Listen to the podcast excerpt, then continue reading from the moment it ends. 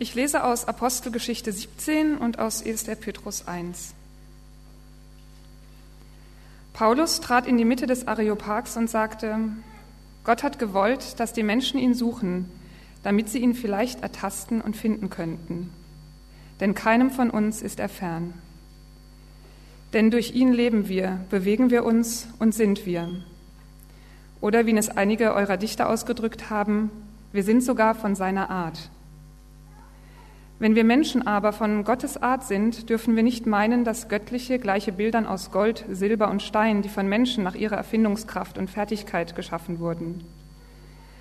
Gott ist bereit, mit Nachsicht über das hinwegzusehen, was ihr bisher aus reiner Unwissenheit getan habt. Jetzt aber fordert er alle Menschen überall auf, umzudenken. Denn er hat einen Tag festgesetzt, an dem er über die ganze Menschheit ein gerechtes Gericht halten will – und zwar durch den Mann, den er dazu bestimmt hat. Und dafür hat er allen einen Beweis erbracht, indem er ihn von den Toten auferweckt hat. Gelobt sei Gott, der Vater unseres Herrn Jesus Christus, der uns nach seiner großen Barmherzigkeit wiedergeboren hat zu einer lebendigen Hoffnung durch die Auferstehung Jesu Christi von den Toten, zu einem unvergänglichen und unbefleckten und unverwelklichen Erbe für euch. Guten Morgen. Ich spreche ein Gebet mit uns. Himmlischer Vater, hab Dank für den Morgen, hab Dank für diesen ja, frischen Tag und die Sonne, die scheint und die Gelegenheit, einfach diese Tage im Bewusstsein von Karfreitag und Auferstehung und äh, Ostersonntag eben zu leben und zu erfahren und einzutauchen in diese Geschichte. wir bitten dich jetzt darum, dass du zu uns sprichst durch dein Wort. Amen. Heute ist Ostersonntag offensichtlich und das bedeutet, wir haben natürlich ein äh, naheliegendes, ein offensichtliches Thema heute, die Auferstehung Jesu von den Toten, zusammen mit dem Kreuz, das große Ereignis im Zentrum unseres Glaubens. Und ich will gar keine große Einführung machen am Anfang, sondern euch direkt gleich mit hineinnehmen in dieses spannende Thema und zwar mit Hilfe der beiden Passagen, die wir gerade eben gelesen haben. Jede Passage steht für einen Punkt meiner Predigt, zwei Texte, also zwei große Punkte. Und im ersten geht es mir heute um die Tatsächlichkeit der Auferstehung. Wie können wir das verstehen? Ist das wirklich passiert, dass Jesus ähm, von den Toten zum Leben zurückgekehrt ist? Der erste Abschnitt ist ein Teil eines längeren Kapitels aus der Apostelgeschichte. Wir haben uns dieses Kapitel vor ungefähr einem Monat hier in der Predigt bereits schon mal im Detail angeschaut. Es ist der Text, aus dem unser Jahresmotto kommt. Auf Seite 17 seht ihr unser Jahresmotto im Zusammenhang. Hier im Text ist es der Vers 27, nämlich der Satz, Gott ist keinem von uns fern. Und dieser Text gibt in der Gänze, also Apostelgeschichte 17 gibt eine Rede wieder, die der Apostel äh, Paulus vor dem kritischsten und gebildetsten Publikum gehalten hat, was es in seiner Zeit im Römischen Reich überhaupt gab, nämlich eine Rede vor dem Areopag in Athen.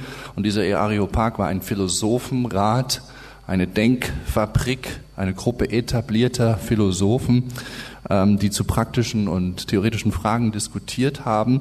Und Paulus präsentiert jetzt da eben zum ersten Mal den christlichen Glauben. Und wie gesagt, wir haben bereits im März über die Rede gesprochen, aber wir kommen heute nochmal auf diese Stelle zurück, weil es hier eine ganz zentrale Aussage über die Auferstehung Jesu gibt, zu der wir damals nicht gekommen sind. Und zwar ist diese Passage eine der Stellen im Neuen Testament, wo Paulus eine für uns überraschende, wenigstens überraschende, wenn nicht sogar komische Argumentation gebraucht. Nämlich eine der Stellen, wo Paulus die Auferstehung als Beleg verwendet, als einen Beweis, könnte man fast sagen, für irgendeine andere Glaubensaussage über Gott. Paulus spricht ja hier, wie gesagt, eben zu einem kritischen Publikum, ähm, die intellektuelle Elite seiner Zeit, das heißt, das war nicht gegeben, dass die Leute an die Auferstehung geglaubt haben. Es war keine Glaubensgröße für sie. Er ist also wirklich auf der Suche nach einem Beweis, um das Ganze zu verankern, was er ihnen dazu erzählt hat. Irgendeine Referenz in der Wirklichkeit, auf der er den Rest so aufbauen kann. Und dann am Ende, was ist diese Referenz? Die Auferstehung? Wenn ihr euch das mal anschaut mit äh, mir im Text in Vers 29, sagt er, es kann nicht sein, dass, dass Gott in Bildern zu verstehen ist. Kann nicht sein, ich sage euch das. Sagt er in Athen, Stadt, die voll mit Bildern war. Dann sagt er in Vers 31, ähm, ebenso steil, und Gott hat einen Tag festgesetzt, an dem er über die ganze Menschheit ein gerechtes Urteil sprechen will. Zwei zu glaubende Aussagen, Glaubensaussagen. Zwei steile Thesen. Und dann im letzten Vers sein Beleg. Gott hat einen Beweis dafür gegeben, die Auferstehung. Dafür hat Gott allen einen Beweis erbracht, indem er Jesus von den Toten auferweckt hat. Das soll der Beleg sein. Eine weitere Glaubensaussage. Und das ist eine Argumentation, die Paulus bei Weiben nicht nur hier gemacht hat, das gleiche macht er zum Beispiel in 1. Thessalonicher 3. Alle, die mit Christus verbunden sind, werden auferstehen, sagt er da. Woher wissen wir das? Wegen der Auferstehung Jesu. 1. Korinther 15 wieder auf ähnliche Art und Weise. Er sagt, unser Glaube ist nicht sinnlos, er ist, kein, ist nicht umsonst. Woher wissen wir das? Wegen der Auferstehung. Die Auferstehung als faktischer Beleg in der Wirklichkeit. Und wenn man das heute so liest, besonders wenn man das mit kritischen Augen liest und nach echten Begründungen für den Glauben fragt, dann möchte man sagen, warte mal, Paulus, das macht doch gar keinen Sinn, so zu argumentieren. Das funktioniert doch so nicht. Wie soll eine Glaubensaussage, Jesus ist auferstanden, als Beweis dienen können für andere Glaubensaussagen? Ich kann doch nicht Glauben mit noch mehr Glauben begründen. Und die Auferstehung erscheint mir dabei ja eine besonders harte Glaubensnuss sozusagen zu sein. Wie soll ausgerechnet sie als Beweis herhalten können für andere Thesen über Gott?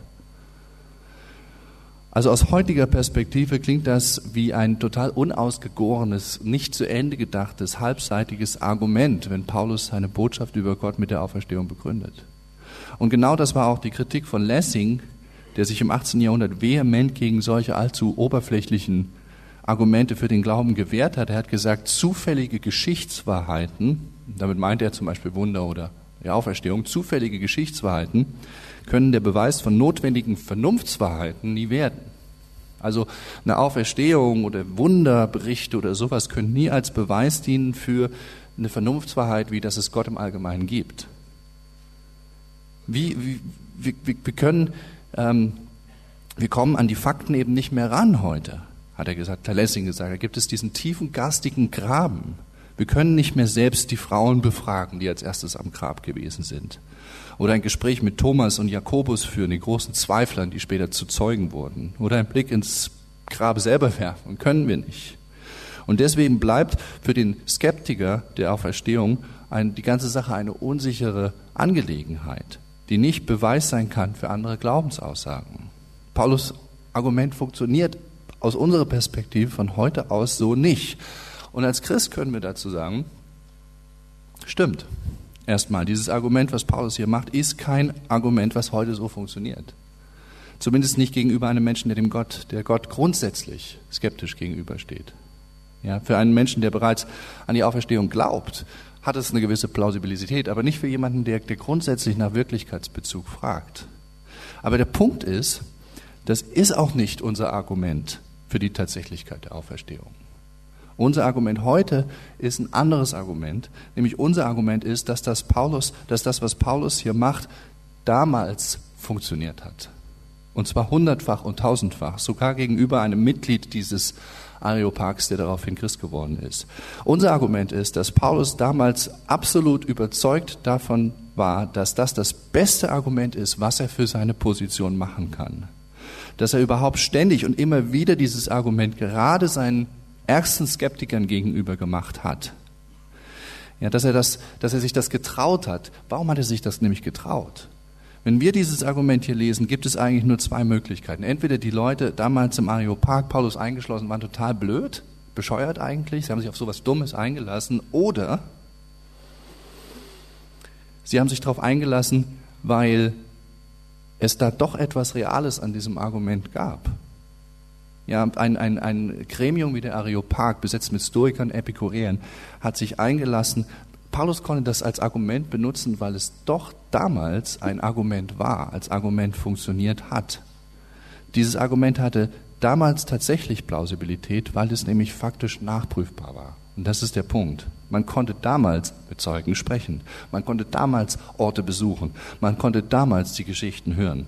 In anderen Worten, das Ende des Arguments die Auferstehung musste damals keine Glaubensaussage bleiben, sondern es konnte ergründet werden, es konnte erforscht werden, es konnte verifiziert werden. Es gab noch keinen garstigen Graben, von dem dann im 18. Jahrhundert Lessing aus der Distanz geschrieben hat. Es stimmt, für uns heute funktioniert das Argument, so wie Paulus es hier macht in der Apostelgeschichte im letzten Vers nicht. Aber der Punkt ist, für die Leute damals hat es funktioniert. Es war überprüfbar. Und genau deswegen ist es so erstaunlich zu sehen, dass Paulus dieses Argument immer und immer wieder macht, selbst seinen kritischsten Zuhörern gegenüber, weil er weiß, mit diesem Argument kann er sich aus dem Fenster lehnen. Ja, das ist ein Fakt. Du kannst hingehen, du kannst nach Jerusalem reisen, ihr könnt die Leute befragen. Paulus wusste aus eigener Hand, wie stichhaltig es ist und deswegen hat er es immer wieder angebracht. Nicht, weil er bescheuert war, sondern weil er davon überzeugt war, aufgrund seiner eigenen Erfahrungen. In anderen Worten, unser Argument heute ist nicht das Argument selbst, was Paulus hier macht. Glaube an Gott, weil Jesus auferstanden ist.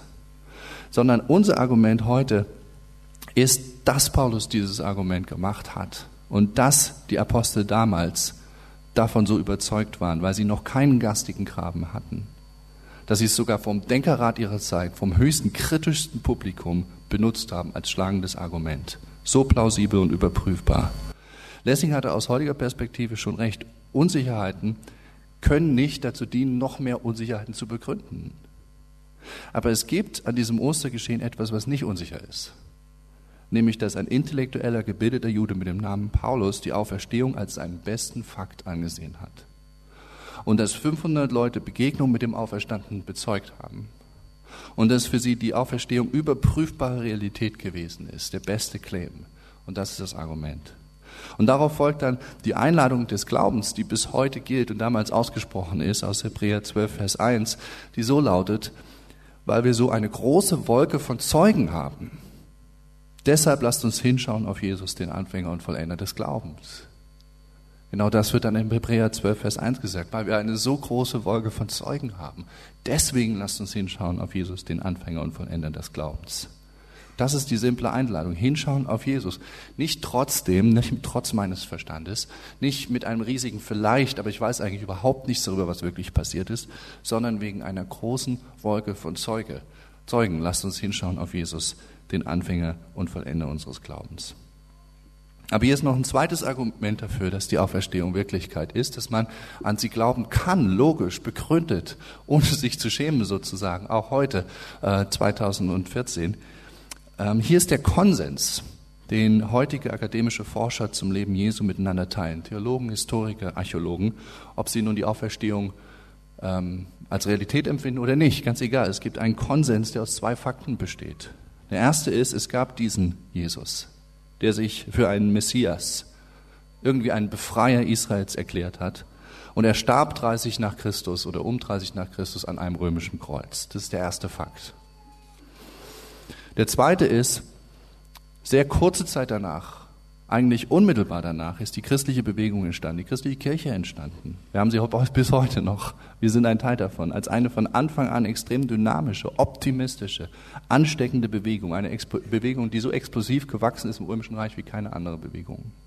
Das sind die beiden Fakten. Das ist Konsens zwischen Historikern, egal was sie zur Auferstehung denken. Das Problem ist, diese beiden Fakten passen eigentlich nicht zueinander. Wieso wird ein Jünger, deren Idol, deren Messias, deren Held gerade vor ihren Augen hingerichtet worden ist? Wie sollen ausgerechnet die unmittelbar nach dem Kreuz in der Lage gewesen sein, eine der dynamischsten und optimistischsten und schnellst wachsenden Bewegungen der Menschheitsgeschichte zu starten? Und diese Frage wird noch intensiver, je mehr man sich dann auch noch mit der Zeit und dem Hintergrund wirklich beschäftigt. Denn dann merkt man, Jesus war ja nicht der einzige Messias-Anwärter seiner Zeit, der einzige Befreierkandidat. Es gab auch andere. Und für die Leute damals war eine Sache völlig klar, die mit diesen Kandidaten konfrontiert waren. Nämlich, wenn ein vermeintlicher Messias, ein Befreier, ausgerechnet durch die Römer, durch die Unterdrücker zu Tode kam, und das auch noch völlig jämmerlich an einem Kreuz, ja, dann war das kein Messias. Und dann war auch seine Bewegung am Ende und die Nachfolger sind nach Hause gegangen. Und bei den Jüngern war das ja auch so. Tod an einem römischen Kreis war sozusagen der amtliche Stempel, dass Jesus gelogen haben muss oder zumindest sich radikal überschätzt haben muss. Das war das Ende am Kreuz. Also Jesus Tod an einem römischen Kreuz ein historischer Fakt. Aber diese überaus dynamische und optimistische und ansteckende christliche Bewegung, die sich praktisch im Handumdrehen danach sofort entwickelt hat, das ist ebenso historischer Fakt. Zweiter Konsens. Und genau daraus erwächst das historische, sogenannte historische Problem der Auferstehung. Denn die Frage ist, wie kriegen wir diese beiden Fakten zusammen? Was ist das Puzzlestück? Irgendetwas Bemerkenswertes muss zwischen diesen beiden Fakten passiert sein, damit aus dieser tiefsten Desillusion nach dem Kreuz so ein dynamischer, enthusiastischer Beginn passieren konnte, wie er typisch war für die ersten Christen und die frühe Kirche. Oder um es auf der Ebene der Jünger zu sagen, irgendetwas muss da passiert sein, was einschneidend genug war, um zerstörte Typen, Männer und Frauen, die gerade ihren Messias, vermeintlichen Messias verloren hatten, mit dem besten Gegenbeweis, zu einer begeisterten Kerngruppe so einer Bewegung gemacht hat. Die große Frage ist, die sich die Leben Jesu Forschung stellt, ist, was ist passiert? Und es gibt da so eine Art Standardantwort, die sich viele Forscher zu eigen gemacht haben, die nicht an die tatsächliche Auferstehung Jesus glauben. Und eine kurze Zusammenfassung dieser Standardantwort findet ihr vorne im Programm von Bart Ehrmann, einem amerikanischen Religionswissenschaftler, der die These allerdings von einem deutschen Theologen abgeschrieben hat, nämlich von Gerd Lüdemann. Aber er fasst das gut zusammen und er sagt, was die Haltung der Jünger verändert hat, das ist ja die Frage. Was die Haltung der Jünger verändert hat, war der Glaube, dass Jesus von den Toten auferweckt worden ist. Und wie kamen sie zu diesem Glauben? Es hatte nichts zu tun mit der Entdeckung eines leeren Grabs. Die Nachfolger Jesu kamen zu dem Gedanken, dass er von den Toten auferweckt worden sei, weil einige von ihnen nach seinem Tod Visionen von ihm hatten. Nichtchristen würden sagen, dass eine Menge der Jünger Halluzinationen hatte. Halluzinationen immer, passieren immer wieder, besonders von geliebten Menschen, die verstorben sind und von bedeutenden religiösen Figuren, wie die gesegnete Jungfrau Maria. Jesus war beides davon. Also genau das ist die gängige Alternative zu den neutestamentlichen Berichten. Stimmt, sagen Lüdemann, stimmt, sagen, sagt Ehrmann, stimmt, sagen andere Forscher. Irgendetwas Einschneidendes muss da passiert sein, um so einen Stimmungswechsel nach dem demoralisierenden Kreuzestod hinzubekommen. Aber es kann ja nicht die Auferstehung gewesen sein, weil wir glauben nicht an die Auferstehung. Was dann? Und wie gesagt, die, eine der meistgehaltenen Überzeugungen ist, die Jünger hatten Halluzinationen gehabt. Etwas freundlicher gesagt, sie hatten Visionen, also sie haben irgendetwas gesehen, was aber nicht wirklich da war, was nicht eigentlich Realität gewesen ist. Und nun könnte man eine ganze Reihe Schönheitsfehler und Unwahrscheinlichkeiten an diese Halluzinationstheorie aufmachen und diskutieren, aber machen wir jetzt nicht. Das spare ich, weil ich eigentlich nur eine einzige Frage dazu aufwerfen will. Nämlich die Frage ist, warum, wenn dich das interessiert, wenn, wenn das mit dir klickt, diese Theorie, und du denkst, wow, endlich eine gute alternative Theorie für die Auferstehungsberichte. Die Frage ist, warum suchst du so dringend, so unbedingt nach einer alternativen Erklärung, die die Evangeliumsberichte aushebeln können, die die, die Auferstehung ganz anders erklären könnten? Warum? Was, warum? Die vier Evangelien die im Wesentlichen das gleiche Bezeugnis, bezeugen, stehen im Raum. Es gibt historische Zeugen, die, die publik gemacht worden sind damals und die deswegen befragbar waren. Es gibt die, die Apostel, die die Auferstehung für ihr bestes äh, äh, äh, damaliges Argument angesehen haben. Es gibt Tausende, die das geglaubt und dann auch erfahren haben. Warum suchst du so dringend nach einem Argument, was die Berichte Neutestament, des Neutestamentes a priori von vornherein aushebeln kann? Warum soll das so unmöglich sein? Sagst du, naja, es sind nun mal die Naturgesetze, Tote stehen nicht wieder auf. Aber woher weißt du das? Woher weißt du, dass Naturgesetze niemals, niemals unumgänglich sind? Woher nimmst du diese beinahe dogmatische Sicherheit? Was ist, wie gesagt, die, die Motivation dahinter? Was treibt dich an? Vielleicht, weil es dann eine ganz neue Bedeutung und Realität für Jesus in deinem Leben geben sollte, geben müsste? Wenn das wirklich stimmen würde? Wieso nicht das annehmen, was die Evangelisten und Zeugen beschrieben haben, worüber auch sie schockiert und erschüttert waren? Vielleicht ist es ja an der Zeit, etwas weniger dogmatisch zu sein. Und wenn möglich, oder die, die Möglichkeit einzuräumen, wenigstens, dass es passiert sein könnte, und dann die Berichte nochmal ganz neu zu lesen und ganz neu zu erforschen. Und natürlich kommen wir aus einer Zeit, aus einer geistigen Epoche, die letzten 200 Jahre seit Lessing, in denen die, die, die immanenten Naturgesetze das unumstößlichste Nonplusultra ähm, ja, gewesen ist in unserer Gedankenwelt. Eine Zeit der Maschinen, die uns auch dazu geführt hat, unsere Natur wie eine Maschine zu verstehen, die immer auf die gleiche Art und Weise tickt. Die Zeit der Moderne, der bevor, vor der Quantenphysik, vor der Dekonstruktion. Und weil diese Selbstverständlichkeit der Naturgesetze in dieser Zeit so drückend war, hat die protestantische Theologie des 20. Jahrhunderts eine Strategie sich überlegt, um dieses Dilemma umgehen zu können weil es ihr zu peinlich wirkt, an dieser Singularität der Auferstehung festzuhalten. Und die Lösung sah folgendermaßen aus. Man hat gesagt, ob Jesus nun wirklich auferstanden ist oder nicht, ist eigentlich egal. Was zählt, ist der Gedanke. In einem internen Papier der evangelischen Kirche vom Anfang dieses Jahres wird das so ausgedrückt. Es ist für die Auferstehungshoffnung unerheblich zu wissen, ob das Grab voll oder leer war. Der Gedanke zählt. Aber ich weiß nicht, wie es euch geht. Ich habe das, ich persönlich verstehe das nicht. Ich habe das nie verstanden. Ich, ich empfinde das als eine Luftnummer, diese Argumentation. Denn äh, machen wir das mal ganz praktisch. Wenn ich im Sterben lebe, meine letzten Tage vor mir habe und mich frage, gibt es nun eine Hoffnung oder nicht? Ja, um es poetischer zu sagen. Gibt es ein Sein, Sein oder Nicht-Sein? Die Furcht vor etwas nach dem Tod, das unentdeckte Land, von dem kein Wanderer wiederkehrt. Was, was passiert da? Was kommt auf mich zu? Grundfrage des Menschen. Soll es mir dann egal sein, ob es einen Beispielfall gab oder nicht? Soll es mir egal sein, ob Auferstehung nur eine schöne Idee ist oder ob sie Tatsächlichkeit geworden ist? Wirklich? Oder wenn ich Kraft brauche, übermenschliche Kraft im Lichte von Ungerechtigkeit zum Beispiel, und ich mich daran erinnere, dass Gott der Herr des Lebens ist, alles ändern kann und mich frage, ob er eingreift, wirklich eingreift in seine Welt, Unüberwindliches überwinden kann, soll es mir dann egal sein, ob die Auferstehung wirklich passiert ist? Ob das Musterstück göttlichen Wirkens nur eine clevere Gedanke ist oder Realität? Wirklich egal sein? Das klingt für mich ein bisschen so, als ob jemand just in dem Moment, wo ich mich auf mein Erspartes, auf mein Sparkonto verlassen muss, plötzlich erklärt, naja, weißt du, ob nur wirklich Geld drauf ist, weiß ich nicht genau, aber der Gedanke zählt. Was, was die Apostel und ihre Schüler vertreten haben, war etwas völlig anderes. Sie schreiben in, in diesem Fall im ersten Johannesbrief, was wir gehört haben, was wir mit unseren Augen gesehen haben, was wir betrachtet und mit unseren Händen betastet haben, das verkünden wir euch.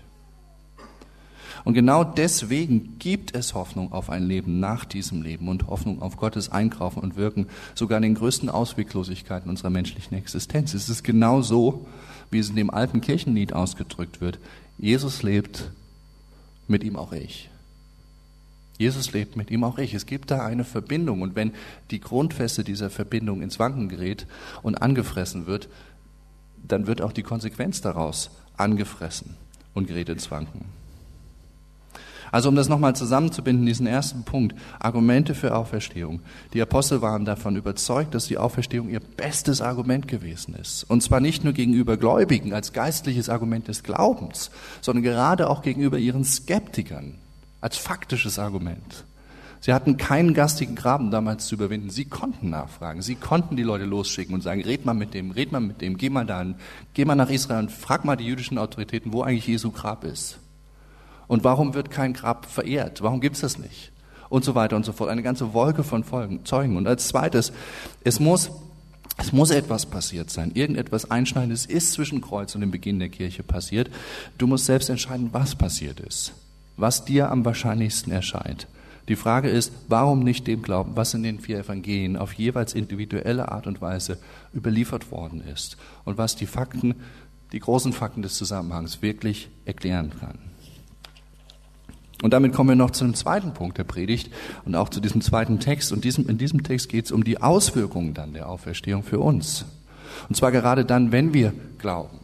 Und wenn wir diesen Spruch mitsagen können, ja, er ist wahrhaftig auferstanden, was sind die Auswirkungen? Und dazu schauen wir uns die zweite Stelle an, die wir gelesen haben.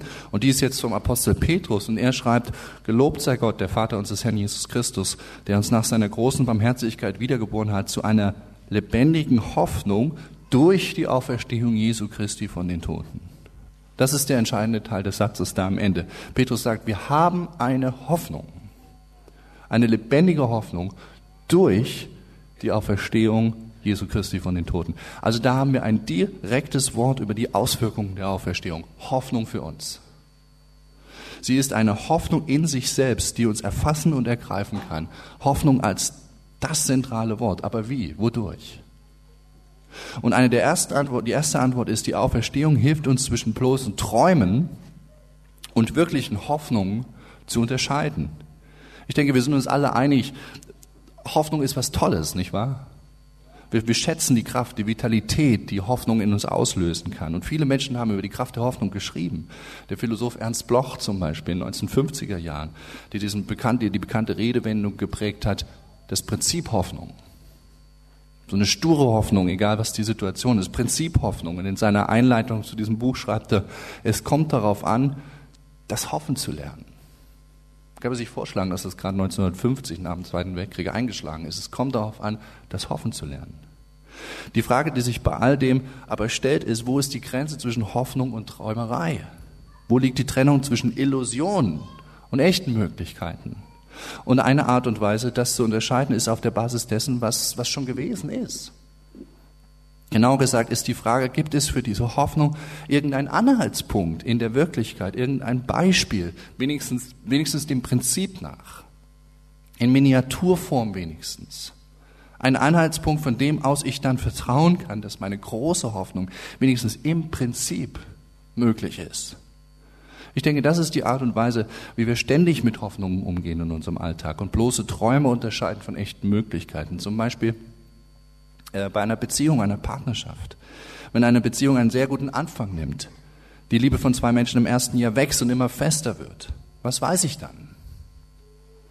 Was ich noch nicht weiß, ist, ob die Hoffnung auf eine lebenslange Beziehung wirklich sich realisieren wird. Weiß ich nicht. Aber was ich weiß, ist, dass es eine, eine lebenslange Beziehung wenigstens im Prinzip geben könnte.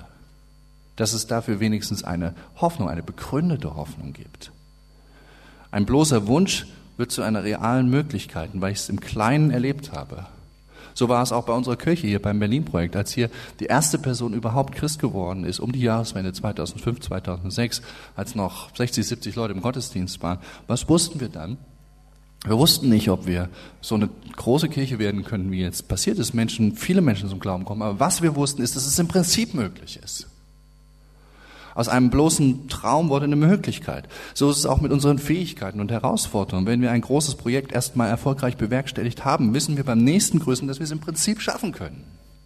Und zwischen einer Hoffnung und einer leeren Illusion unterscheiden wir eben dann, oder sagen wir es mit Petrus Worten, zwischen einer bloßen Hoffnung und einer lebendigen Hoffnung. Können wir eben dann entscheiden, nicht wenn wir die komplette Erfahrung haben. Wir brauchen keinen kompletten Beweis. Aber was wir brauchen, ist eine partielle Erfahrung, eine Anzahlung, einen Grund zu hoffen, der bereits Wirklichkeit geworden ist. Und genau so funktioniert die Hoffnung der Auferstehung für uns. Denn mit der Auferstehung Jesu, mit der Überwindung der ultimativen Grenze der Menschen bei diesem einen Mann, hat Gott uns einen Grund zur Hoffnung gegeben angesichts unserer Grenzen. Diese partielle Erfahrung und Anzahlung ist der Grund. Unser im Prinzip für uns sozusagen. Unser im Prinzip ist es möglich, denn er hat es an Christus gezeigt. In der Auferstehung hat Gott die größte menschliche Barriere und Hoffnungslosigkeit aus dem Weg geräumt. Bei Jesus, den Tod. Und damit wissen wir, er kann es. Gott kann es und will es und tut es. In der Auferstehung hat Gott außerdem gezeigt, dass er in diese Welt eingreifen möchte dass er Macht hat und diese nutzen will und kann. Er greift tatsächlich ein in dieser Welt. Grund für Hoffnung.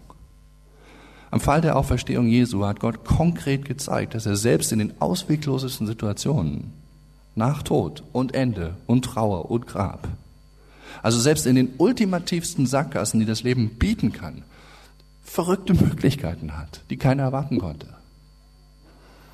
Diese eine Auferstehung von Jesus vor 2000 Jahren ist wie das geglückte Überholmanöver auf der allerletzten Runde eines großen Rennens, was eigentlich verloren geglaubt schien, aber dann doch noch kurz vor dem Ziel zu einem überraschenden Sieg kommt. Und wenn Gott dieses Rennen gewonnen hat vor 2000 Jahren, dieses ultimative kosmische Rennen, dann kann er im Prinzip jedes Rennen für mich gewinnen, auch meine kleinen Rennen. Die Auferstehung Jesu ist unser Grund, wegen dem wir auf Gottes Stärke und Sieg und Hoffnung und Zukunft uns verlassen können.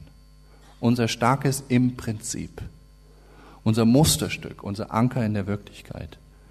Durch unsere, durch die Auferstehung ist eben Hoffnung nicht nur Hoffnung, sondern lebendige Hoffnung, wie Petrus das unterstrichen hat. Eine begründete, eine lebendige Hoffnung, nicht nur schönes Gefühl, sondern eine Burg. Wie wird das praktisch? Wie, wie erfahren wir das? Es wird praktisch, wenn du die Auferstehung in dein Gebetsleben einbeziehst, glaube ich, in, in deine Gespräche mit Gott. Sprich Gott im Gebet ganz direkt darauf an. Vater, so wie du Jesus von den Toten auferweckt hast, wecke auch in meinem Leben Dinge auf, die bei mir verkümmert sind, die bei mir halbtot geworden sind. So wie du, wie du in Jesu mit Jesu Auferstehung riesige Barrieren und Grenzen durchbrochen hast, durchbreche auch diese Grenze, die sich da vor mir aufbaut. Und diese Barriere Vater, du hast da gewirkt, tu es auch hier. Du hast damals bei Jesus überraschende Wirkungen gehabt, hab sie auch heute. Du bist ja ein Gott, der sogar die Toten auferweckt. Genauso argumentiert Paulus in 2. Korinther 1. Wir haben unser Vertrauen auf Gott gesetzt, dachte er da. Warum? Weil Gott ist der Gott, der die Toten auferweckt. Ja, auch in Epheser 1, 19 und 20 schreibt Paulus an die Epheser, dass Gott genau mit der Kraft an ihnen wirksam ist, mit der auch Jesus von den Toten auferweckt hat. Von daher, wenn es zu forsch klingt für dich, es ist im Neuen Testament diese Verbindung. Stell die her im Gebet. Du kannst sie herstellen. Also, Vater, du hast bei Jesus gewirkt. Mit der Auferstehungskraft hast du ihn auferweckt. Mit deinem Heiligen Geist hast du ihn zum Leben erweckt. Wirke auch bei mir. Wirke so auch bei mir. Wenn du damals zum Leben gebracht hast, bring auch bei mir das Tote zum Leben, was sich mir in den Weg stellt. Und noch eine zweite Auswirkung der Auferstehung für uns, nicht nur dieses Unterscheiden zwischen Illusion und echter Hoffnung, sondern noch eine zweite und letzte Auswirkung. Die Auferstehung setzt uns an den Anfang einer Geschichte, nicht an das Ende. N.T. Wright, britischer Theologe, der das einflussreichste aktuelle Buch zum Thema Auferstehung geschrieben hat, hat ein interessantes Zitat geschrieben oder gesagt und ich will es mit euch lesen, steht vorne drin. Er schreibt, auch wenn oft betont wird, dass sich die frühen Christen als Menschen verstanden haben, die in den letzten Tagen lebten, ist noch wichtiger zu betonen, dass sie sich auch als Menschen verstanden, die in den ersten Tagen lebten, am Anfang einer neuen Schöpfung, die anbrach, als Jesus am Ostermorgen aus dem Grab hervorgetreten ist. Die ersten Christen haben sich nicht nur als Menschen verstanden, die in den letzten Tagen lebten, sondern vor allem auch als welche, die in den ersten Tagen lebten, am Anfang einer neuen Zeit, einer neuen Schöpfung. Und worauf N.T. Wright hier anspielt, ist der Fakt, dass die Jünger in der Auferstehung mehr gesehen haben als einen isolierten, einzelnen Akt von Gott in unserer Welt, sondern die ersten Christen haben in der Auferstehung auch ein Zeichen dafür gesehen, dass Gott eine Zukunft hat für diese Welt. Jesus war eben leiblich auferstanden, mit Armen und Beinen, zwar mit einem Auferstehungsleib, der schon auch anders war, ein verherrlichter Leib, aber doch eben nicht bloß als Energie oder Information. Nicht nur als Geist. Und das haben die Jünger von Anfang an als ein ganz großes Ja Gottes für diese Welt verstanden. Wenn Gott selbst die Welt geschaffen hat und Gefallen daran hat. Erster Paukenschlag. Wenn Gott selbst hineinkommt in seine Welt zu Weihnachten in der Inkarnation. Mit, seiner, mit der Fülle seiner Gottheit. Zweiter Paukenschlag. Wenn er dann sogar auch noch in der Auferstehung, eine leibliche Auferstehung bewirkt, körperlich, greifbar aufersteht, dann war für die Jünger klar, Gott liebt diese Welt. Und zwar nicht nur ideell, sondern er liebt das Zeug dieser Welt. Körper und Menschen, Sonnenaufgänge und Nebelschwaden, Straßenschluchten und Wasserfälle. Ein Ja Gottes zu dem Material, mit dem du jeden Tag arbeitest und agierst. Die Formen, mit denen du entwirfst, zu den Menschen, denen du pflegst, zu den Worten, die du schreibst, zu der Natur, die du erforscht oder durchgräbst, zu der Gerechtigkeit, nach denen wir uns sehen, zu der Erfahrung von Familie, von Liebe, Kultur und Humor, zu, zu der Welt. Die Welt ist für ihn kein Auslaufmodell, sondern eine Sache, die auferstehen kann, die man neu schöpfen kann.